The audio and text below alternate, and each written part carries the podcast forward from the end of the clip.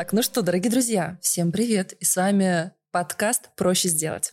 И с вами мы, Лера и Лиза. Ну что ж, у нас сегодня новый выпуск, и мы разбавляем нашу такую женскую аудиторию, женщин прекрасных, умных, интересных мужчиной. Да, и хочется сказать, э, мне просто поступала обратная связь от наших слушателей, что ну когда уже? Ну когда мужчины? Уже, уже женщины знаем, прекрасные, красивые, умные, интересные, но мужчины уже хочется послушать мужчин. И вот сегодня у нас в гостях первый гость в нашем подкасте мужчина. Кир, привет. Да, привет, это очень большая ответственность, мне кажется, для меня. Не хотели на тебя ее навешивать, но да, извини. так получилось.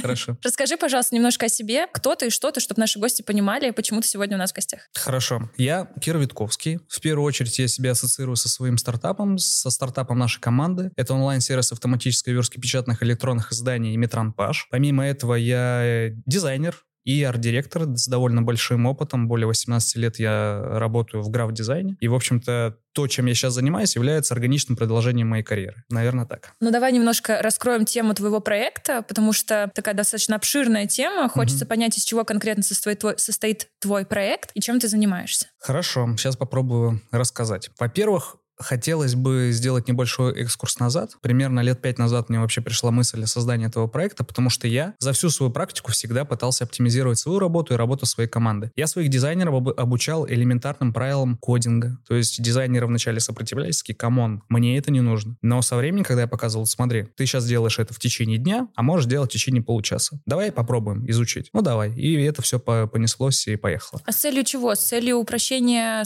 работы или из издержек? Как какая цель? А... Вот зачем дизайнеру знать код? То есть глобально это Наверное, для экономии времени. То есть у нас вот э, с сестрой была небольшая такая семейная дизайн-студия, у нас была очень хорошая приватная атмосфера. Мы играли на гитарах, мы пели, играли в барабаны, и чтобы больше времени было вот для этого кайфа, мы старались работу сделать быстрее. То есть у нас был прям вот такой вот коллектив, небольшая коммуна. И мы делали работу быстро, качественно, все, занимались своими вещами, своими делами, все были счастливы. И в конечном итоге я записал курс по работе с версткой и как работать с рутиной ее оптимизировать, в том числе обучал э, немного кодингу, написанием регулярных выражений. Не, не буду вот этих слов, слов э, сильно много вставлять. И в конечном итоге я устал от преподавания. Это отнимало огромное количество времени. Я выкинул все на свой YouTube. Создал YouTube и закинул туда. И через какое-то время мне приходит э, представитель белорусского издательства и говорит, мне кажется, что ты можешь, нам нужна программа, которая будет автоматически вырастать книги. Я такой, прикольно. Но действительно идея свежая. И в тот момент я начал думать над этим, над этим проектом. Я нашел команду разработчиков, меня пару раз кинули, там многое. Ну, то есть я был абсолютно... Типичная жизнь стартапера, извини. Типичная жизнь стартапера и предпринимателя, который не имеет никакого предпринимательского опыта. Вот это прям классика. Погоди, а как не имеет предпринимательского опыта, если у вас была с сестрой дизайн-студия? Да, но у нас были разделены зоны ответственности. Я отвечал за производство, а сестра занималась, соответственно, всем остальным. То есть деньгами, планированием, аналитика и всем остальным. Угу, то есть как такового ну, большого, да, да, да, да. Большой объем работы. Да, угу. абсолютно верно. И после этого я начал уже активнее вкладываться в проект своими деньгами до той поры, пока мы не сделали MVP. На самом деле я ушел немного в, други, в другие дебри. Расскажу, о чем проект. Верстка — это процесс, по сути, расположения контента на определенном каком-то ограниченном формате. Страницы, плаката, чего угодно. То есть все, что мы видим, это все имеет какую-то верстку, начиная от визитки, заканчивая там уличной вывеской все имеет верстку. Мы говорим про верстку многостраничных изданий, то есть в которых рукописи, они объемные. Не просто листовочка, а именно прям много текста. В верстке обязательно необходимо соблюдать базовые правила, чтобы не, не было там двойных пробелов, предлоги не стояли в конце строки, были правильные кавычки в зависимости от языка, чтобы не было проблем с дефисами и с тире, как это обычно бывает, там, где стоит дефис, должен стоять тире и наоборот. То есть много всяких нюансов. Плюс это все нужно грамотно подготовить к печати, чтобы любая типографика, э, типография, не типографика, любая типография взяла это в производство. То есть на самом деле процесс довольно длинный, довольно рутинный, и его можно автоматизировать. Очень даже хорошо. Ну, знаешь, а вот у меня вопрос здесь. А насколько производство книг сейчас на том уровне, на котором, ну, вот это имеет смысл автоматизировать? Потому угу. что я понимаю, что автоматизация — это круто там, где есть перспектива роста, да, да наращивания где объемов. большие объемы, да. Угу. Да, вот э, я, честно говоря, да, вот не знаю сейчас тенденции в мире угу. печатных книг. Может быть, ты знаешь и можешь поделиться? Да, конечно. Ни для кого не секрет, что последние 7 лет именно печатные книги, они по количеству издаваемых наименований, они постоянно падают. Но никто не говорит, что мы делаем только печатные книги. Мы делаем и электронные в том числе. Электронные книги тоже нужно верстать. их количество, наоборот, наоборот растет. То есть если мы говорим в целом про какие-то издания, про книги, тенденция, особенно последнее время, э, показывает рост. Потому что на рынке появляется огромное количество новых экспертов, и они пытаются свой личный бренд поддержать в том числе литературой. Неважно, какой, печатный либо электронный. Поэтому, наоборот, э, количество наименований книг с каждым годом все растет. А что в электронных книгах подразумевается под э, версткой? Ну, как бы как таковых, вот если я открываю любую электронную книгу, там, по сути, только текст. Угу. И даже, ну, как бы, там, по-моему, даже страниц нет, потому что ты все время скроллишь. А где, в чем тогда здесь нужна верстка? В отличие от печатной книги, в электронной книге есть много таких сложных технических моментов, без которых эта книга не сможет попасть в магазин, в котором ты ее захочешь купить. То есть есть в интернете огромное количество онлайн-конвертеров, которые ты можешь действительно загрузить любой файл и получить EPUB, допустим, и открыть его на читалке. Но так или иначе он будет открываться с косяками, он будет открываться с нарушением отображения этих EPUB, поэтому мы вот с этими моментами тоже боремся. То есть на самом деле на рынке не так много решений, которые можно это сделать, ну, с помощью которых можно это сделать. Первое решение, которое сейчас в ходу, это сверстать книгу вручную, опять же. Мы То это делаем прям автоматически. набор э, вручную? Нет, не, не, не. виду? Набирать, на- набирать вручную может автор понятно. Но она дает это, эту рукопись, и ее верстальщик уже верстает непосредственно в том формате, что в EPUB это правильно открывалось. Там и очень огромное количество нюансов с тегами. То есть теги, расстановка правильных заголовков, чтобы это отображалось в содержании, чтобы там были ссылки, они были кликабельные и, и так далее и тому подобное. Плюс в EPUB есть такая история, как разделение э, самого файла на множество мелких файлов. Это делается для того, чтобы EPUB легче и быстрее открывался. То есть если просто мы загоним все и сделаем EPUB, у нас получится огромный гигантский файл, который будет грузиться там десятки секунд. Это никому не нужно, это ну, неудобство для пользователя. А вот смотри, получается, ты так сейчас описываешь столько телодвижений. Да. Я просто представила, думаю, боже мой, ну, ну сверстать, знаешь, как обыватель, думаешь, ну что там, ну что там, ну подвигать, ну Да, да, поправить чуть-чуть там, да. Сколько времени занимает у дизайнера сверстать книгу вручную? Ну, предположим, страниц 600. И сколько Мгм. это занимает при помощи автоматизации? То есть какая разница, сколько времени мы экономим, Мгм. если автоматизируем этот Да, процесс? окей. Скажу, наверное, среднюю по рынку. Если человек верстает 100-200 страниц в один рабочий день, это хорошая такая адекватная скорость. То есть примерно 600-страничный какой-то альманах э, за 3-4 дня он будет готов. В нашем случае достаточно 20 минут. Интересно, что, что это за инструмент такой, что за 20 минут? Но это вот э, магия, понимаете? И мне очень нравится это выражение, что любая хорошо разработанная технология со стороны выглядит как магия. И вот это вот мне очень нравится, потому что мы над этим работаем. И мы еще это ускорим. Ты волшебник, получается? Немножко.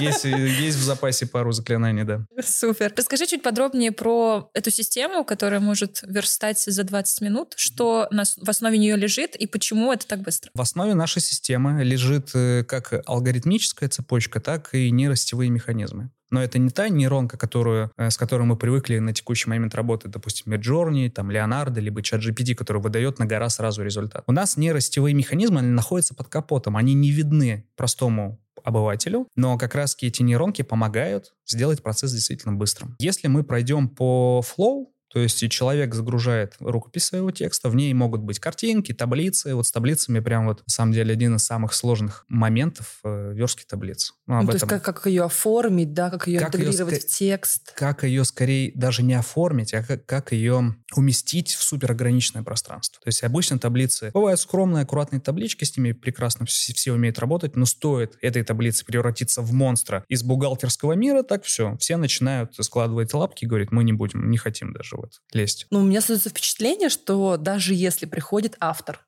с Мгм. какими-то своими там научными графиками и прочим, Мгм. задача верстальщика в том числе ему подсказать, что слушай, давай мы как-то это оптимизируем. Ну, то есть человеческий аспект какой-то логики, Мгм. вот он все равно присутствует вот в этом взаимодействии. Конечно. А вот как-то, если это все цифровизируется, то это все так урезается до каких-то алгоритмов. Вот Э, здесь да. вы не теряете разве вот в такой вот... Или, или все-таки человек в вашем процессе есть, который Нет. вообще нет В человека? нашем, в нашем процессе человека нет, но у нас есть абсолютно прекраснейшая служба поддержки, служба заботы. Если пользователю нужно что-то сверх, мы ему говорим, да, без проблем, мы это сделаем, вам даже денег не нужно будет никаких А что-то сверх... Ну вот если я пользователь, я Мгм. загрузила туда свою книгу и смотрю, у меня таблица мне не нравится. Мгм. Вот это сверх вы закрываете, вы идете и Закрываем. вручную перенастраиваете, чтобы в верстке таблица выглядела классно. Да, Да, мы можем это сделать без проблем. Мы сейчас, э, так как мы стартап, мы далеко не все сделали по функционалу, то, что планировали, у нас еще нету генерации обложек. Вот обложки — это прям очень классная штука. Это вообще... Это прям с использованием нейронок. приятно. Да,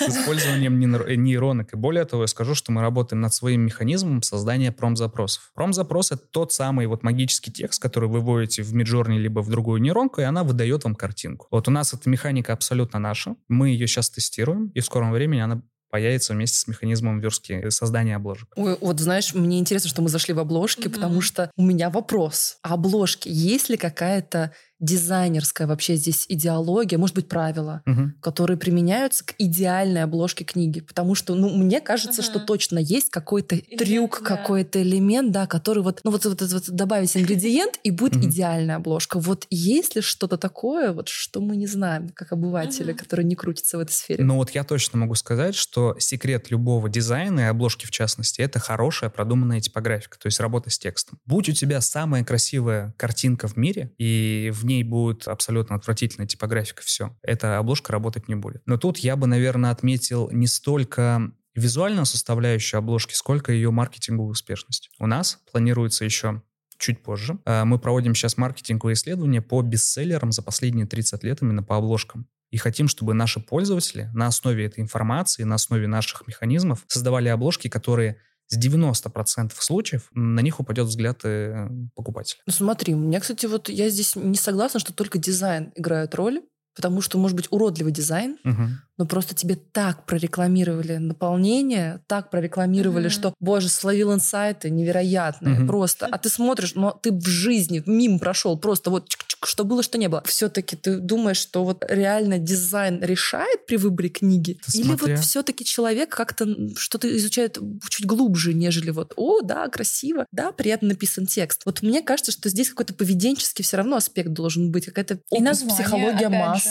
Ну, Опять же, название, мне кажется, тоже сильно влияет. Человек выбирает не только по обложке, но и по смыслу книгу. Конечно. Первостепенной Конечно. степени. Конечно. Но тут у меня вот есть два мнения. Во-первых, это зависит от стратегии продвижения книги. То есть, если мы говорим про пиар, когда мы можем вообще не вкладываться ни в печать, ни в обложку, но какой-то инфлюенсер крутой говорит, знаете, книжка вообще топ, берите. Она там напечатана на бересте. Ее берут. Ее берут, потому что вот этот человек имеет весомое мнение в обществе, и он ее забирает. Не просто, может быть, обложка просто белая, белая, белая обложка. Береза. Те- да, да, да, и Да. просто текст. Да, да. Но если мы говорим про другую стратегию, когда человек с этой обложкой встречается и знакомится в первый раз в магазине, либо он ее видит и пролистывая в интернет-магазине с электронными книгами. Вот там важно, чтобы эта обложка выделилась на фоне всех остальных. Поэтому все зависит от стратегии. Ну, конечно, лично я за красивые обложки. Ну, вот красивая обложка. Вот представь, если бы ты писал книгу, Да. какая бы она была? Какая бы она была? Она была бы точно из классных материалов. Мгм. То есть она это, не- это какие? Тактильно? Тактильно, да. Она бы точно была с тканевым корешком, она точно была бы из какой-нибудь, обложкой сама была бы из какой-нибудь дизайнерской бумаги, скорее всего, с какими-то постпечатными эффектами. Теснение, ну, не золотой фольгой, а, допустим, какой-нибудь голографической. Какой э, срез был бы крашен в какой-то цвет, возможно, неоновый. То есть я бы заморочился реально с постпечатью. Книжка бы стала дороже в несколько раз, но я бы вот гордился тем, что у меня есть такая книжка, даже если бы она вообще была пустая, ну, условно говоря. Ежедневник. Да, блокнот.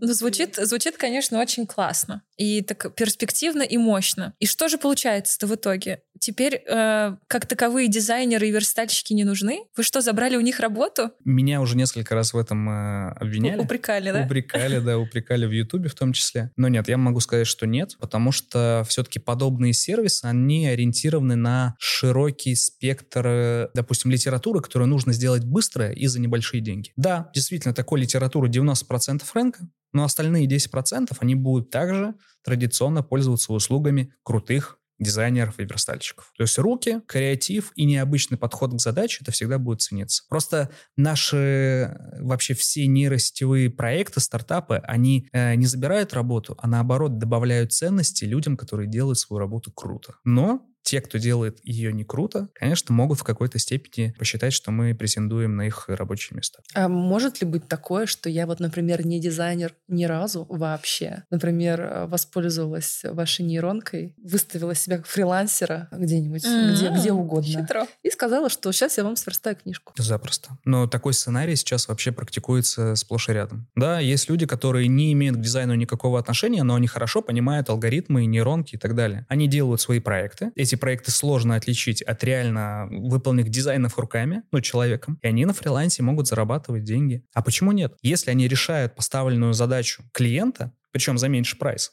и за супер маленькое время, это же, наоборот, хорошо для бизнеса. То есть все, что мы, если мы можем бизнесу предложить очень хорошие условия по времени по деньгам, бизнес нас просто будет любить, обнимать, целовать. Мне кажется, что такие фрилансеры могут считаться предпринимателями. Да, Потому что на самом деле, ну, то есть додуматься, оптимизировать свою работу и придумать, как это продать и кому продать, это как раз и есть э, такие некоторые скиллы предпринимательства. И попробуй-ка додумайся. Не ручками печатать там за 4 дня, угу. а за 20 минут собрать книгу целую и пойти ее продать. Это, мне кажется, тоже не стоит обесценивать тот факт, что это тоже круто. Согласен.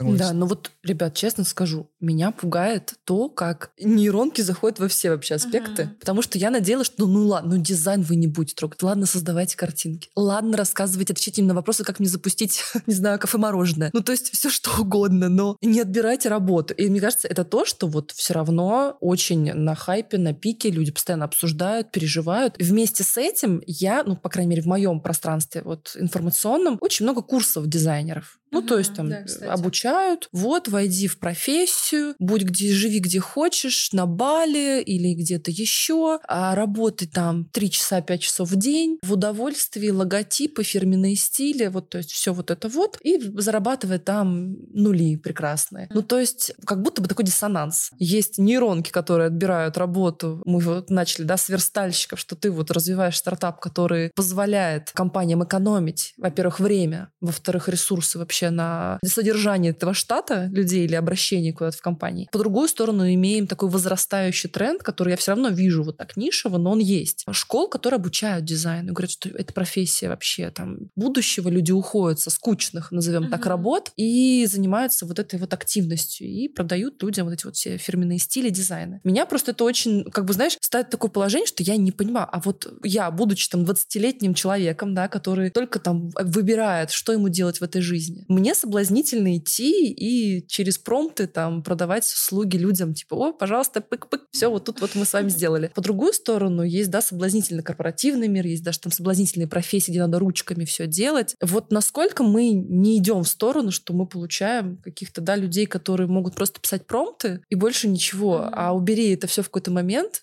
и они ничего не могут. Ну, то есть это не говорю, что там э, разжечь огонь из подручных средств, ну просто вот что мы получаем с точки зрения даже вот, да, там мышления, навыков, что это вообще, куда мы идем? Ну вот смотри, у меня есть интересный инсайт относительно нейронок и вообще написания промптов. Я последние лет 15 своей жизни постоянно пишу технические задания людям. Я считал, что я делаю это блестяще. И в то же время, когда я врываюсь в мир нейронок и пытаюсь своим пониманием, допустим, то, что я хочу, чтобы она мне дала картинку, я пишу ей же техническое задание в виде промпта и получаю не то, что нужно. Ну, то есть я понимаю, что вот за время исследований нейронок я свое понимание по написанию технических заданий прокачал во много раз. То есть человек человек, который априори умеет составлять промпты, он может здраво и в правильном порядке формулировать свои мысли. То есть даже если нейрон придет э, в какой-то момент, а нас от нейронок отключают, эти люди свой soft skill они заработали. Они смогут идти, не знаю, менеджерами там среднего звена, допустим, управлять теми же самыми дизайнерами, потому что они знают как, для чего и почему. И это... Интересно. Ну да, это получается такие управленцы, у которых в голове есть четкий план, что нужно сказать, что нужно, как поставить задачу, чтобы да. она была сделана. И Окей. на чем сделать акцент, главное. На чем, на чем сделать акцент? Ну, а, по, а почему? Почему? Ну, ну да, а почему на чем сделать акцент? Для них очевидная вещь. Потому что для тех людей, которые понимают в промтах, для них это становится само собой разумеющимся. Потому что они хотят же получить результат. И они, допустим, мне нужна, не знаю, собачка в платье на велосипеде. Если они просто так э, зададут промпт, они получат фигню. То есть им нужно конкретно указать, а что за велосипед, а какое платье, а что за собака породы, и она вообще должна быть прям собака-собака, либо это должен быть какой-то антропоморфный персонаж. То есть человек с головой собаки. Тут много нюансов появляется. Ну, то есть люди, которые шарят за детализацию. Вот Да, кажется, да, да. это вот мы идем в это, что они настолько детально понимают, что им нужно получить, если они хороши в промтах. Ну, звучит секси, но все еще, ну смотри, дизайнеры вообще будут нужны, которые ручками что-то могут сделать? Я не хочу разжигать какую-то рознь в подкасте, честно скажу, но вот я бы своей дочери не посоветовал идти по пути обучения дизайну. Только, возможно, с одним условием. Я говорю, если ты хочешь им заниматься, но не на коммерческой основе, для себя, стать крутым концептуальщиком, допустим, писать картины, делать арты, какие-то постановки, инсталляции, пожалуйста. Но будь в этом лу- лучший. Но в коммерческий дизайн не иди. Слушайте, вот мое мнение на самом деле по поводу этого идти или не идти, и вообще как сейчас разделяются люди, мне кажется, на два лагеря. Первый лагерь говорят о том, что и нейронки уже надоели, они уже не нужны, сразу видно, что это сделала нейронка, в них нет души. Сжечь нейронки, реально. А вторые говорят как раз о том, что нейронки супер крутые, нейронки нужны, за ними будущее. Мне кажется, здесь важен симбиоз. Ну, опять же, на мое ощущение, что есть задачи, которые, например, круче сделает человек руками, они будут супер кастомные, они будут такие, как вот, как это называется, когда ремесленные такие очень, знаете, когда вот прям вот ремесленный какой-то труд, ремесленный быт. И это одна ценность. А есть действительно задачи и процессы, в которых можно интегрировать нейронки, и как, например, у тебя в проекте, они лишь позволят ускорить какой-то какой-то процесс, какую-то задачу, и снимут груз ответственности, тот ненужный, который можно занять, э, фантазируя, фан- фантазируя, придумывали другие задачи, а с тех людей, которые занимаются этими рутинными процессами. Вот это мое мнение, что есть такой вот симбиоз, и что задачи найдутся на всех. Ну, фингерс кросс, ребят, что могу сказать. Я, если честно, все еще, знаете, такой борец за то, чтобы мозг всегда был активен. У меня самый большой страх вообще за, за, за общество в том числе, потому что я в нем живу. Я с этими людьми со Мгм. всеми общаюсь, работаю, делаю смолтоки, да, все что угодно. Мне хочется, чтобы, это- чтобы это были люди, которые мыслят, которые рассуждают, которые что-то могут сделать. Да, то есть они гордятся своими какими-то скиллами. Мне кажется, тоже элемент психологического такого, психологической уверенности в себе. Когда вокруг, э, знаете, разводятся, как раньше модно было покупать кроссовки, вот эти лимитированные, да, и как-то вот эти ребята называются, которые, ну, в общем, перекупы. Назову их так. У них есть модное слово. Сори, не знаю его сейчас. Реселлеры, Да байеры. нет, нет, как-то вот они там, Ладно. нишево называется. И вот они одно время, да, вот э, профессия. Потом, условно говоря, появились, да, ребята, которые сейчас занимаются промпт-инженеры. Прям это реально профессия. Как я сейчас узнала от тебя, это реально такая детализация, которая требует от тебя жесткого понимания всех деталей. Но я переживаю, как бы мы вот в этой, в этом избегании от вот этой рутины слишком не улетели куда-то и не перестали просто думать, знаете, о каких-то, ну, совсем таких вещах, которые, ну, совсем нас забирают куда-то. Вот. Ну, это, например. Вот что это за вещи такие, куда нас забирают? Как можно отлететь в этом? Слушай, ну вот смотри, например, если я перестану погружаться там в... м, Пытаюсь представить, например, будь, будь я дизайнером. Мгм. Да, я, конечно, не знаю полный путь дизайнера, хотя вот у меня есть девчонки, которые работают Мгм. дизайнерами, вижу, чем они занимаются. Убрать у них, например, там, верстание каких-то базовых элементов, мне кажется, да, это у них бы высвободилось время там на создание там Креатив. креативов. С другой стороны, мне кажется, они могут вообще легко потерять вкус к вот этим мелочам, которые у тебя все равно могут возникнуть даже в сложном там витающем концепте. Я могу сейчас ошибаться, да, возможно, я там визуализирую, но мне кажется, что если ты не прошел этап, вот знаете, когда база, ты только-только учишься, ты там подмастерье, если ты не прошел базу, ты как будто бы не можешь перейти вот на этот level сеньора. То есть, если ты основ не понимаешь, не знаешь, как ты можешь размышлять о чем-то великом? Ну, то есть у тебя просто это слишком не прибитые ни к чему, не положенные на какую основу э, вещи, которые слишком могут быть, знаешь, фантазийные. Как бы я всегда жила в парадигме, что если ты чем-то занимаешься, ты точно должен вот базу знать очень хорошо. Мгм. Не теряем ли мы здесь? Я вообще прекрасно понял твой вопрос и нашел одну интересную аналогию. Когда я начинал работать в дизайне, одним из э, процессов продажи этого дизайна это натянуть твой получившийся макет на mockup. Но когда я начинал, не было еще mockup ов, не было там смарт-объектов в фотошопе, чтобы это произошло быстро, и не было готовых файлов. Вот ты покупаешь или воруешь, или там кто-то тебе дал файл с красивым пакетом. Ты берешь, подставляешь свой дизайн, и этот э, дизайн выглядит уже реалистично. То есть вот этот вот mockup. Э, Когда я начинал в 2006 году, такого не было. То есть говорит, если тебе нужно было как-то сделать макап, будь добр, сделай фотографию, найди фотографию, измени этот макет, интегрируй его реалистично туда, сделай другие ракурсы и так далее. Это занимало огромное количество времени. То есть современные дизайнеры, которые очень сильно избалованы этими макапами, их обилием, они не умеют это делать вручную. Вот у нас были ребята молодые, в студии как раз-таки работали. У нас был абсолютно какой-то уникальный проект, условно говоря, пакет нестандартного размера. Я говорю, ну давай макап, макапчик сделаем. Он говорит, я не могу такой макап найти. Я говорю, сделай. Он говорит, а как? Хотя человек, там, middle плюс по дизайну, но он не знает базы, не может сделать элементарный макап. Хотя с граф-дизайном у него там вроде как все неплохо. И с нейронками мы, скорее всего, просто вот эту вот невозможность сделать что-то полностью с нуля еще сильнее преувеличим у дизайнеров, у, начинающих. То есть макапы за них сделали, допустим, логотип за них сделали, им там нужно было что-нибудь, допустим, подтюнить. Верстку за них сделали, и они являются кем? Самым главным человеком. Они являются аккумулятором хорошего вкуса вот здесь. Вот это... Я вот, знаете, как будто хочу себе вот это вот, знаете, где-то написать на LinkedIn, вот это аккумулятор хорошего вкуса. Мне понравилось, мне брало слово. То есть, получается, дизайнер такой человек, который вот пособирал эти элементы готовые. Да, конечно. И все это свел. А вот, ну, например, если я с плохим вкусом, например, да, предположим, эту невозможную вещь, как я могу, как, как я сведу это все? Может быть, оно просто, если оно все, в принципе, хорошее, я продумала, все запросила корректно. Ну, предположим, как, как, я же все, все хорошее, сведу вместе, и все отлично. Почему я могу претендовать на то, что у меня хороший вкус? А, но тут вопрос про насмотренность. Действительно, есть человек, который считает, что его дизайны прям вот невероятные шедевры. Но он это, допустим, дает такое заключение с высоты своего опыта, с высоты своей насмотренности. И он приносит какому-то другому человеку, и он говорит, нет, это сыро. Он говорит, почему сыро, я с тобой не согласен. Начинаются драки и все в таком духе. Простой человек, он действительно может быть доволен тем, что он сделает. Но дизайнер на то он и дизайнер, чтобы указать, где можно было бы улучшить, что можно было бы улучшить, почему лучше не выбирать, допустим, этот цвет. principe. С колористикой у многих людей, которые не в дизайне, у них могут быть большие проблемы. Они могут сделать очень красивую детализированную картинку, но там будут все цвета. Собака на, в желтом платье с синими глазами на красном велосипеде, все пестрит, ну то есть трэш. Но, с другой стороны, это может быть действительно красиво выглядеть.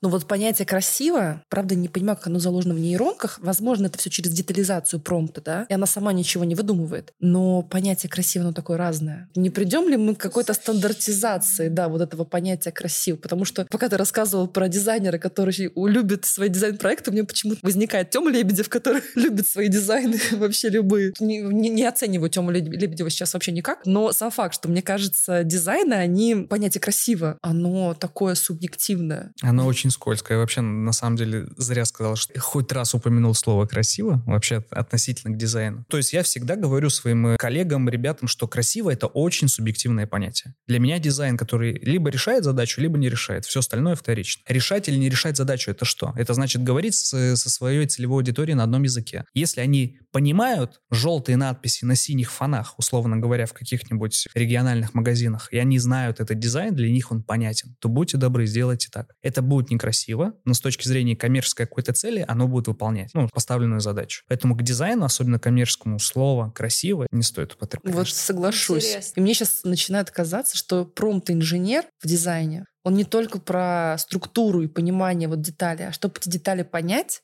тебе нужно быть еще отчасти маркетологом, который понимает целевую аудиторию, понимает ее вкусы, проанализировал все, либо работать вместе, но кажется, это немножко ну, не то. Это уже опять размывание какой-то ответственности. Вот насколько, да, вот промпт-инженер, структура, детализация, маркетинг, чтобы понимать задачи бизнеса. Что вот еще нужно, чтобы этой, этой профессии, на твой взгляд, прям вот соответствовать? Знаешь, я хотел бы немножко откатиться назад по поводу маркетинга. То есть знать маркетинг, на самом деле, это тоже не догма. Есть другая нейронка, легендарный чат GPT, и вот я его и хвост в гриву, ну, экспериментировал с ним. У меня даже есть один прекрасный документ, в котором я показываю, как я общаюсь с чатом GPT и что я в конечном итоге получаю. Я за полчаса сформировал для абсолютно рандомной компании маркетинговую стратегию, которая основана на реально существующих конкурентах. Он мне расписал целевую аудиторию моей, ну, для моего бизнеса, бизнес, ее портрет, че, какие у них ценности, чем они дышат. То есть эту информацию уже тоже можно получать с помощью нейронов. Другой вопрос, что важно э, сопоставлять эту информацию и где ценная инфа, а где информация, которая ну вот прям вот вообще не нужна. Возможно, в этом нужно человеку понимать. То есть знание маркетинга, оно не должно быть супер глубокое. Надо понимать, что главным двигателем твоего бизнеса является кто? Клиент. И тебе нужно этого клиента понять. И, соответственно, вот чат GPT может помочь в понимании твоего клиента. И даже написать скрипт холодного звонка, либо скрипты цепочки писем для маркетинговой активности. То есть это тоже все укладывается вот в, работу дизайнера. Вот знаете, вот меня за это могут захейтить, потому что многие скажут, нет, дизайнер должен рисовать по ТЗ маркетолога там и все остальное. Но когда человек ответственно относится к своей работе и вот достает клиента вопросами, а, кто целевая аудитория, э, возрасты, какие ваши конкуренты, чем они хороши, как вы думаете, почему ваши конкуренты используют такого рода креативы и почему к ним идут их клиенты. То есть задавая эти вопросы, мы можем вызвать какой-то негатив у клиента, типа, ты же дизайнер, что ты меня достал? Вот рисуй красивую картинку и все, не мучай меня вопросами. Но в конечном итоге вот в этом споре появляется какая-то истина, зерно, то, куда нужно действительно копать. И клиент тоже мог вначале хотеть вензеля золотые на белом фоне, Great Gatsby Style, а в конечном итоге ему нужно просто вобла завернутая в газету. Если подытожить то, что мы сейчас обсудили с вами касаемо верстальщиков и дизайнеров, и уйдут они вообще или не уйдут, мне кажется, что из нашего диалога можно вынести две вещи. Первое — это то, что нужно быть супер проактивным дизайнером и учиться и насыщаться новой информацией, чтобы оставаться в ключе в том рынке и не терять э, в себе стоимость, а наоборот, мне кажется, чем больше в тебе такой энерджайзер, такого движения к, и стремления к изучению новому, тем выше ты будешь стоить на рынке. Да, Абсолютно точно. И вот это вот изучение нового, то есть для дизайнера изучать новое нужно было всегда. Но в наше время это нужно вдвойне. То есть нужно постоянно чекать новости, смотреть нейронки, их появляется огромное количество. И мне кажется, вот э, натолкнула ты меня на интересную мысль. Дизайнеры и маркетологи. Маркетологи начинают изучать нейронки, делают картинки, дизайны и все остальное дизайнеры с помощью нейронок начинают чуть глубже погружаться в маркетинг, и они и те, и другие становятся универсальными, коммерческими, рекламными какими-то единицами. Может быть, к этому все и придет. То есть, может быть, не будет такого разделения, что дизайнер тот, кто отвечает за визуал, маркетолог тот, кто отвечает за стратегию. Возможно, это все сольется в какой-то единый клубок, и это будет единый человек, который отвечает за маркетинг или за рекламу за продвижение. Ну, знаете, я вот чувствую, вот чувствую, где-то внутри вот у меня зарылось ощущение, сомнение, что вот такая вот, знаешь, неразбериха, вот это вот размывание вот это вот ответственности придет к вот этим вот подхалимам, вот этим вот людям, которые, ой, да-да, я, я маркетинг, я дизайн, я все сделаю. Сейчас, сейчас все сделаю, все сделаю. Тут немножечко что-то какой-то нафигачил пром, тык-пык, слепил из говна и палок, вот нормально, вроде бы работает. У меня ощущение, что вот может вот этих вот псевдо, таких вот залетных птиц быть непонятных, просто миллион. И представь бизнес, которому нужно получить качественный продукт. Он такой выходит, у него этих говноспециалистов просто тьма просто нормального человека, который вот он может посмотреть портфолио, нормально знакомиться, понять, что стратегия у него была классная, ему нужно отбирать, ну просто включать еще какую-то нейронку, которая еще их всех прогонит, реально оценит, да, то есть кто, кто нормальный, кто нет. То есть мне кажется, мы вот этими всеми активностями просто можем породить какой-то огромный рынок полуспециалистов. Я с тобой, кстати, хочу тоже согласиться. Для бизнеса полезнее разделять функционал для достижения наилучшего и наивысшего результата, нежели чем перегружать одного специалиста разными задачами задачами, потому что как специалист в узкой области, мне кажется, ты должен четко знать свою область. Mm-hmm.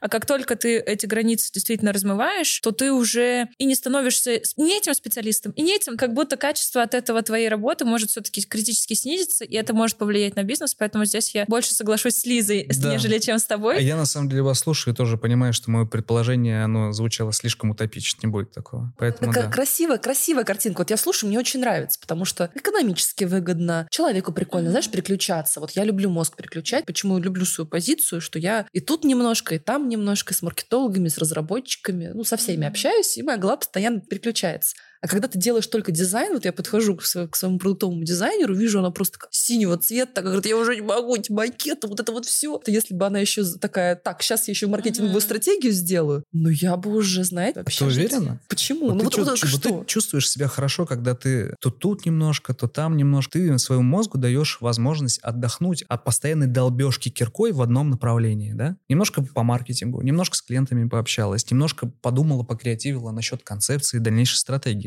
А когда ты думаешь в одном направлении всегда, макет, макет, ты, конечно, будешь очень сильно утомляться. Ну вот как дизайнеру-то отдыхать? Вот как дизайнеры отдыхают? Мне кажется, переключение между проектами. Не один же проект. Ну, я знаю очень мало дизайнеров, которые ведут несколько проектов одновременно. То есть они говорят, я не могу, я путаюсь в мыслях, у меня это не получается.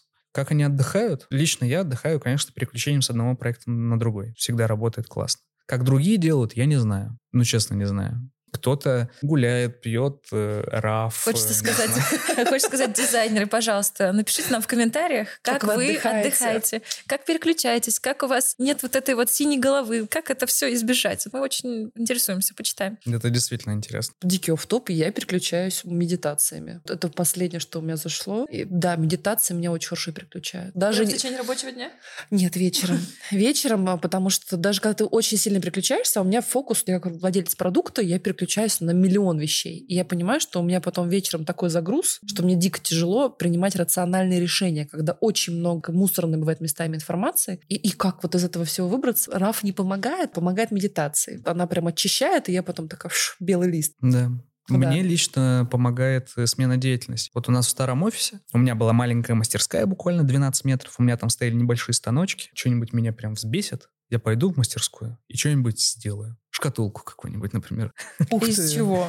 Из дерева. То есть у нас есть абсолютно шикарный магазин, называется Woodstock. Шикарное название, где-то в Химках. Туда приезжаете, огромный ангар, в котором можно купить вообще любую древесину, начиная от нашего классического какого-то дуба, заканчивая американским орехом. Конечно, это стоит своих денег, но туда можно заходить. Вот это прям шопинг для мужиков. Пахнет божественно. Выбираешь деревушку, которую хочешь. Небольшую. Пошел, выпилил из нее что-нибудь прикольное. Конечно. Работа становится умной, да, Да. вот как бы все переходит в нейронки, а мы начинаем по факту отдыхать. То есть тратим вот это время, освободившееся. Вот как ты начал, в начале самого подкаста описал, что вы делали работу быстрее, чтобы просто потом кайфовать и отдыхать. Ну, Это большая, мне кажется, тенденция сейчас на тему того, что а я-то вообще для чего живу, если я все время работаю? Но, с другой стороны, нужно понимать, на что ты тратишь свое свободное время. Есть люди, которые его тратят бесценно, а есть люди, которые, избавляясь от рутины, они начинают созидать что-то. И у них есть на это не только время, а еще и силы. Придя после работы, 8 часов ты делаешь один и тот же макет, который не нравится Лизе, например.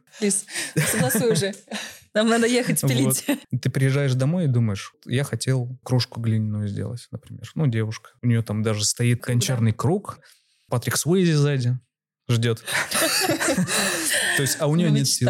Все. Мне кажется, высвобождение времени, конечно, это процесс созидания. Инвестирование своего времени во что-то действительно полезное. Ну классно. Ну Да. размечтались. прям Размечтались. Вообще. Слушайте, а вот у меня вопрос. Работа есть, да, рутина. То, что нам позволяет самореализовываться, зарабатывать ресурсы, чтобы какие-то идеи свои притворять в жизнь. Дерево, гончарный круг, э, медитации, раф, в конце концов. Но есть же вот эта тема с потенциалом реализовать свой какой-то crazy проект, запустить стартап. Как так? Вот ты, имея студию, явно загруженность проектами, ты такой, опа, у меня поступил запрос, пожалуй, сейчас заброшу вообще все, сори, сусори, всем до свидания, я занимаюсь стартапом. У тебя же это явно заняло ресурсов много, внимание твое забрало. Тебе нужно было разобраться вообще в технике, как это все работает, как тебе это автоматизировать. Ты же не знал, как работает вся эта тема с э, нейронками, да, до, до того, как начал этим заниматься. Как у тебя это вообще получилось? Что, что тебя смотивировало все-таки копнуться во что-то новое и заня- заняться реально таким стартапом? Давай так. По сути, я стартапом занимался, но я его переводил в разряд своего хобби, того же самого гончарного круга, который приходил вечером и занимался. Да, в свободное время. В Свободное время, конечно. Но если подбивать и все мое время потраченное и на основную работу, и на стартап, ну, часов 100 в неделю я посвящал всему. А как иначе? Ты либо хочешь и выделяешь время, ресурсы свои, деньги, либо валяешься и смотришь ТикТок. Выбор за каждым. Да, выбор за тобой. Да, ну 100 Ну да. часов, да, вот как бы 40 это работа, да, вот базовый рабочий день сотрудника 40, а у тебя так, эть, даже больше, чем побольше. X2, то есть получается. да, это да. вот- ну то есть на самом деле это около 100 часов, и это норма. Я сейчас подхожу к тому моменту, когда я вот э, работаю там 80 часов, и мне уже становится чуть полегче. То есть, конечно, в таком режиме работать нон-стопом это очень сложно. Два года у меня миновало такого режима, сейчас стало чуть-чуть по- полегче. А ты делаешь все сам? Либо ты все-таки кого-то к себе в команду берешь, чтобы как-то У нас команда. упростить себе жизнь? У нас команда, конечно. 11 человек. Так. То есть не я один. Стартап и один человек это невозможно. Давайте по порядку. Значит, я. э, Я. И мои 10 альтер эго. Вот и закончили. Вот и закончили, да. Не, на самом деле у нас есть и СТО, это наш технический директор, он же stack, есть второй stack, есть фронтенд разработчик, человек, который занимается написанием узкоспециализированных скриптов для бэкэнда, PM, Product Manager, у нас есть стратег, у нас есть небольшая пиар-команда из двух человек, и, и, и все, да, все. Ну, приятно. Смотри, а стратег-то все-таки есть глянь, вот есть стратег. Кстати, есть некоторая тенденция на стратегов вообще. Повышается спрос, мне кажется. Расскажи, а как этот проект из идеи стал стартапом, а потом таким проектом с большой компанией? Вы привлекали инвестиции или ты вначале говорил, что у тебя были свои инвестиции? Вначале проект инвестировался полностью из моих средств. Я, по сути, получал зарплату, отдавал ее другим ребятам. Круговорот зарплат. Они не задерживались себя просто так... Да, да, да. То есть это происходило на, на протяжении какого-то времени. Потом э, мы с командой, у нас была команда тогда три человека, мы подходили к тому, чтобы сделать MVP. И в тот момент нету MVP, считай, нет ничего. Это был 20-й вроде год. Да, 20 год. Я пошел делать каздеф и пошел на книжную выставку нонфикшн в гостином дворе и начал приставать к людям из издательств. Говорю, вот, мы делаем такую штуку. Они такие, вау, классно, дайте попробовать. То есть гипотеза в какой-то степени подтвердилась. Я уточнил у них, что им важно, а что не очень. И после этого мы состряпали презентацию и пошли на первое наше питчинг-сессию в СОБу. СОБа — это Санкт-Петербургское общество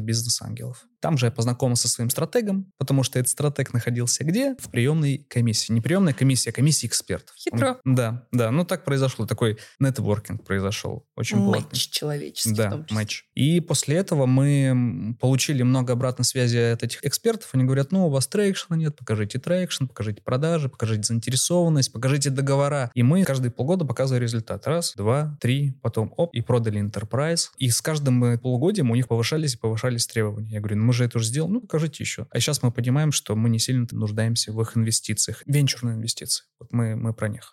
Возможно, когда-нибудь, когда мы встанем в потолок, э, и нам нужны будут резко какие-то финансовые вливания для того, чтобы масштабироваться прямо вот в моменте. Возможно, да, но там, где мы сейчас находимся, нам этого не требуется. Мы действительно в прошлом году подняли раунд инвестирования благодаря платформе. Платформа brainbox.vc. Это стартап, который привлекает деньги в стартапы. Мы с ними работали 5 месяцев. За это время, с момента первого питча нашего стартапа им, мы получили деньги. Очень хорошая механика, интересная, особенно для людей, которые вот начинают вести свой стартап. Вы туда приходите, пичтесь, ребята делают скоринг, дают рекомендации, вы оцениваете компанию правильно, по правильным формулам. И после этого оформляете карточку вашего стартапа, куда может зайти абсолютно любой человек. Не обязательно он должен быть юридическим лицом, это может быть физик, пятью тысячами в кармане. Он приходит, вкладывает в вас пять тысяч, и вы собираете, допустим, благодаря привлечению 300 инвесторов, собираете свою сумму. 10-15 миллионов рублей. То есть такой краудфандинг получается? Да, да, это он и есть. Ну, потому что я краудфандинг прям четко знаю по Кикстартеру. Миллион классных проектов там вижу. Просто обожаю заходить, просто видеть какие-то новые штуки, которые делают люди. Да, собирают на это деньги, да. и по факту это становишься частичкой, и уже прикоснуться к тому, что просто вот зарождается. И это так клево. Есть тенденция, что эта штука к нам пришла, потому что есть понимание, что хочется инвестировать в проекты, но не может инвестировать большими суммами, и поэтому проще делить доли на мелкие кусочки и инвестировать по частям. И мне кажется, что всем стартаперам на заметку о том, что если вам нужны деньги, если вам нужны инвестиции, можно последовать и твоему пути и развивать так проект. Расскажи чуть подробнее, есть ли какой-то traction у этой платформы, то есть э, должен ли ты отчитываться перед твоими инвесторами условно о том, что ты на новой стадии или о том, что ты достиг какой-то отметки, потому что я знаю, что на одной из как раз заграничных э, платформ ты условно берешь эти деньги э, инвесторов и говоришь о том, что там до такого-то числа я сделаю то-то, то-то и то-то. И если вдруг ты не успеваешь, то эти доли как бы разделяются, размываются, деньги как бы утекают. А как у нас это работает? На самом деле работает проще и прозрачнее, потому что люди, инвесторы, они вкладывают в тебя как в акционерное общество. То есть они являются прям акционерами, у них есть привилегированные акции, то есть они не имеют права голоса, но они имеют право на дивиденды. То есть ты, как любой человек, являющийся, допустим, генеральным директором либо владельцем акционерного общества, человеком, у которого есть э, контрольный пакет, естественно, ты должен инициировать отчеты. Поэтому акционерному обществу это просто правило Российской Федерации. Все. Ну что, не украл просто деньги, не взял такой, типа, ребята, всем да. спасибо, всем пока. Я на Бали. Да, да, да, всем пока. Все верно. То есть тут абсолютно все прозрачно. И делается это с помощью акционерного общества по той причине, что, допустим, по законодательству в ООО может быть не более 50 акционеров, ну, учредителей. Называется, учредители. А в акционерном обществе их может быть любое количество. Поэтому вот такая форма юридического лица, она необходима. Да. Мы вас поздравляем Благодарю. с привлечением нового раунда, скажем так. Спасибо. И это такое достижение для стартапера. Я как бывший стартап прекрасно понимаю. Да, да, это Вот у меня, знаете, вопрос. Нет ли такого, что приставочка AI в любом стартапе это сразу гарантия миллионов. Просто миллионов, которые сыпятся вот так щедро. Типа, ребята, есть AI? Все, вот, пожалуйста. Я прочитала недавно статью, то, что девушка, экс Яндекс, экс все, что модное может быть. Правда, умная на самом деле девушка, там, да, она инженер. Это делала классные модели машинного обучения, да, вычислительные в Яндексе. В последнем месте ее работы. И она основала стартап в Рекрафт. Лондоне. Рекрафт вроде называется. И она привлекла недавно 12 миллионов долларов. Чем она занимается, ее стартап? Это система для того, чтобы генерировать картинки, логотипы, фирменные стили при помощи AI. Но при этом открыт open source AI. Не их э, абсолютно модель, а открытое использование. Просто они, условно говоря, навешивают на нее свой шилдик, э, генерят подписочку в 20 долларов. э, такая клишешная, такую, мне кажется, уже достаточно. И все, и прекрасно себя чувствуют. Тут привлекли просто сумасшедшее количество денег. Просто я читаю, понимаю, что, ну, ребят, come on. Я вот сейчас могу тоже сказать, ребята, у меня AI там что-нибудь. Например, обложки генерирую. Ну, Например, да? а Так, вдруг? так, уже интересно. Выхожу с того подкаста и начинаю генерировать обложки. AI, AI generated, обложки, которые все тут учитывают, все, все, все, все маркетинговую стратегию вашу вот так вот загрузили Excel-файликом, там, документом, доксом, как вообще. стратегия развернулась. И все развернули. Вот, и вот у меня ощущение, что я могу прийти и просто такая, ребят, мне нужен лям долларов, чтобы вот там, значит, дальше развить это в какой-нибудь масштаб большой, чтобы аудиторию привлечь, чтобы выйти там на рынки другие. Изи-пизи я это сделаю. Вот нет ли такого, что приставка AI — это сразу гарантия? Ну, потому что вот у меня сейчас такое вот ощущение, что я могу просто тык, AI есть, все, спасибо, ребят, все, я пошла, вот они мои миллионы, всем да, спасибо. я понял. Нейронки, искусственный интеллект. Сейчас очень на хайпе, так же, как было на хайпе с криптой. То есть все же туда несли деньги, инвестировали, вот эти вот мамкины инвесторы, которые занесли 10 тысяч биткоин. И, конечно, если есть какая-то механика, связанная с нейросетевыми алгоритмами, конечно, инвесторы на это обращают внимание. Но если там нейронка ради нейронки, просто ради приставочки, это считывается очень быстро. Относительно этой новости с рекрафтом, я ее тоже читал на днях, и я тоже искренне не понимал, как удалось продать стартап, чтобы привлечь 12 миллионов долларов. Система там чуть другая. Они сейчас генерят картинки на основе Stable Diffusion, то есть это действительно open source бесплатная э, нейронка, э, которая составляет хорошую конкуренцию Midjourney. Они привлекли эти деньги на создание своей платформы, ну, чтобы Stable не пользоваться, создать свои алгоритмы. И я вот думаю, так прикидываю, я знаю точно, что в Stable вложили, ну, далеко не 12 миллионов долларов. Я не понимаю, почему это произошло, и как говорит наш стратег, а он говорит порой очень интересные вещи, насколько ты говоришь, насколько ты продаешь, за столько и покупают. Поэтому в стартапах речь про, наверное, про продажу, про презентацию, про убеждение, про приведение каких-то доводов. Да, вспомним какую историю в Америке. Девушка, к сожалению, забыл, как ее зовут. Она просто такая скрамая стартаперша, которая привлекла безумные Элизабет деньги. Холмс, ты про нее? Э, Про био, биотех. био- да, что-то. да, да, да. Что там, по-моему, кровь можно, можно Да, что-то, да, да, да, брать кровь, абсолютно и все. И вот ты И дома это делаешь, отправляешь, и Мгм. полный список твоих там болезней, заболеваний, и все, Да. да-да-да. И что, неужели не было людей, экспертов, которые могли бы ну, удостовериться в правдивости их исследований, разработок и так далее? А как вычислить? Вот этих врунишек, которые просто нагло используют слово AI. Но вот мы сейчас с вами обсуждаем, у нас вот весь диалог про то, что ну, он везде все упрощает. Просто вот пытаюсь понять, куда AI у меня вообще не встанет. Я понимаю, что вот он не встанет наверняка в продажах в ларьке, не встанет при обслуживании в кофейнях, да, может быть, это не сработает. Куда ему не встать? Где он точно вообще не нужен? Ну, скорее всего, это те действия, которые делаются уникально. То есть это какие-то уникальные действия, которые невозможно оцифровать или невозможно сделать какой-то алгоритм, который бы повторялся из раза в раз. То есть это что-то уникальное, какой-то процесс, который в моменте и никто не может повторить.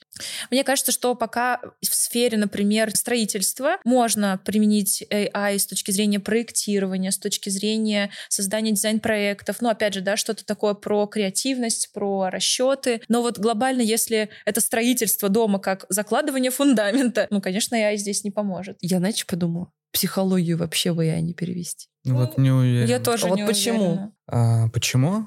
Вот мне кажется, что в AI, наверное, нельзя встроить, точнее, его нельзя встроить в процессы, которые не имеют методологии. Ну, то есть везде, где есть логика, методология. То, что нельзя цифровать, типа Нет, на это- пункты. Да, да. То есть все, что нельзя отнести к определенному алгоритму последовательности действий. Там вот искусственный интеллект, наверное, он будет э, беспомощен. Либо он туда врывается, пытается это все привести к какому-то сценарию, и потом по этому сценарию идти. Психология, психотерапия, это ж тоже там есть определенные свои методики. И даже есть боты, с которыми ты можешь пообщаться, вот, и он может тебе провести терапию. Ну, то есть бот на основе искусственного интеллекта, который обучен на огромном датасете кейсов, э, связанных с э, психотерапией. Успешные и неуспешные. Э, Я даже представляю условно 3D-модель твоего психолога, который, по сути, отвечает на твои вопросы и смотрит за реакцией твоего тела, смотрит за реакцией твоей мимики, каких-то жестов, да, и начинает применять практики невербального коннекта или легкого гипноза. Почему бы? А тут уже и все. А вот это, кстати, идея для нового стартапа.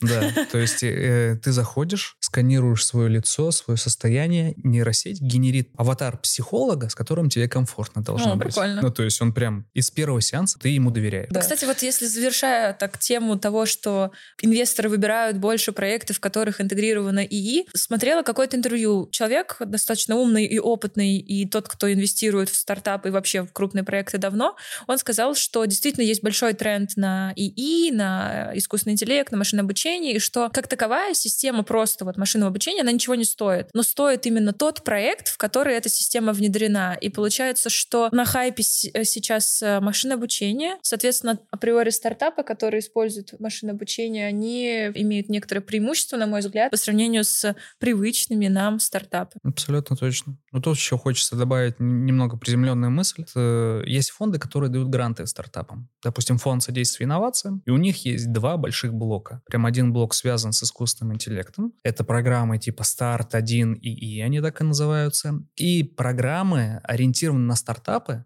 которые могут сделать реальное импортозамещение. И вот как вы думаете, каким проектам они охотнее дают деньги? Те, которые ориентированы как На раз таки на импортозамещение, мне импортозамещение. кажется, да. Конечно. Да, потому что в этом ценность большая. Больше, чем просто ИИшный проект. Ну, сейчас экономика в только просто таком Конечно. состоянии, да. Если бы у нас не было вопроса того, что нас, условно говоря, отрезали от мира, которым мы активно пользовались, да, взаимодействовали с другими странами, конечно, мы бы точно ударились бы вообще с головой во все эти нейронки. Да. А нейронки сейчас просто, они в таком мьюте, мол, развивайтесь, но пока что нам нужно просто возместить Базу, базу. да, подтянуть. базу, которую мы потеряли. Поэтому, ну, я согласна, здесь прям вопрос такой актуальный. Но у нас, например, тема такая, что вот у меня вопрос, как мне там внедрить, значит, э, нашу систему там, ну, вот в Сбере, я просто работаю в Сбере, и делаю браузер внутри Сбера, и мне нужно встроить э, AI, внутренний наш разработанный гигачат, да, вот он на рынке доступен, встроить в браузер. И я понимаю, что это прям задача, ну, которая вообще по всем продуктам, да, у нас распространена, то есть мы эту активную историю развиваем. Что я постараюсь изучить, то есть не слепо идти, знаешь, там за трендом внедряем, а скорее анализировать, а люди реально этим пользуются или нет. И я вот сколько общаюсь и понимаю, что люди, рядовой пользователь, он крайне редко обращается вообще к этим всем моделям. То есть это должно, должна быть какая-то такая, такой запрос должен быть, такая мотивация, что, ну, объективно это нужно крайне редко. То есть люди стараются двигаться по протоптанной дорожке. Ну, то есть скорее уже вот такой Gen Z, вот эти вот молодые ребята, которые такие, боже, боже, как быстрее отдохнуть. А это, кстати, та аудитория, которая больше ценит сон, больше ценит отдых, нежели эту кропотливую работу, не сплю, работаю, упахиваюсь. То есть они больше про вот это. И они такие, да, я через нейронку прогоню, потрачу там, условно, на все про все, что у меня на сегодня есть, час, и дальше я Пойду отдыхаю. спать, да. Да, я на удаленочке еще там отдыхаю, кайфую, работаю вроде бы где-то там, развиваюсь, все дела. То есть вот меня что беспокоит, что как-то вот поколение, которое сейчас такое вот, да, там, бумеров особенно, там, это вообще мы умалкиваем, что им тяжело этим всем пользоваться. Объективно тех, кто старше Gen Z, им тяжело в это все все-таки зайти. Они такие вот прям э-э, некомфортно, неудобно. Ну вот прям надо привыкать. Я тоже понимаю, что я редко пользуюсь, хотя надо бы. Я тоже редко пользуюсь. Это, Прям кстати, да. очень хорошее уточнение, потому что я тоже поймал на мысли себя, что, ну, я многое что делаю с помощью нейронок, но у меня это нет в привычке. То есть мне нужно писать письмо клиенту. Я сажусь и пишу письмо клиенту. И только в момент, когда я достигаю уже какого-то тупика, я думаю, блин, нейронка же есть.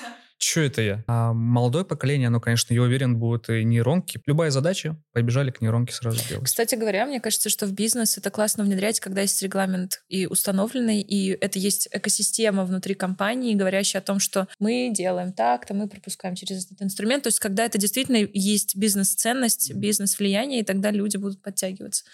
Ну, в общем-то, интересная такая тема. Мне кажется, мы сегодня так здорово ее со всех сторон покрутили. И прям есть над чем подумать, мне кажется. Есть над чем подумать. Подумать точно есть над тем, что в дизайнеры, кажется, ребят, идти, вот как бы вопрос, надо оно вам или не надо. Вот твой финальный ответ. Мы, конечно, его слышали, но вдруг, знаешь, вот пообщались дизайнером вообще вот сейчас стоит быть? Или это уже все потеряно? Нет, любая профессия рано или поздно, она получит свое какое-то завершение. Вот, допустим, наш проект называется метрампаж. Метрампаж — это профессия, которая умерла. Умерла там в 50-х годах прошлого века. Это человек, который занимался набором печатных плат, чтобы печатали книги, газеты, и он был ответственен за это. Его профессия называлась метрампаж. Все. Пришли э, там и диджитальные технологии, он стал не нужен. И мы никто не застрахованы от того, что вы там через пару лет мы можем лишиться своей профессии. Просто из-за технического прогресса. Предупрежден, значит вооружен, и лучше развиваться всесторонне, чтобы быстро найти себе применение вне зависимости от ситуации. Все. Мой вердикт такой. Вот, так вот, вот такой вот волшебный эликсир успешного успеха. Да, да. Спасибо тебе большое, Кир, за диалог. Было очень интересно. Спасибо вам. Да, супер много нового, мне кажется, мы сегодня узнали, чего не знали до этого ранее. Ребята, друзья, дорогие зрители, пожалуйста, оставьте нам лайки этому видео, если вам понравилось. Пишите комментарии обязательно. Переходите на соцсети наши и соцсети Кира. Пишите о том, кого нам позвать еще в следующий выпуск. Ну и слушайте подкаст «Проще сделать». Да, и пользуйтесь нейронками, не отставайте от прогресса и профессии будущего. Всем пока. Пока-пока. Пока. -пока. пока.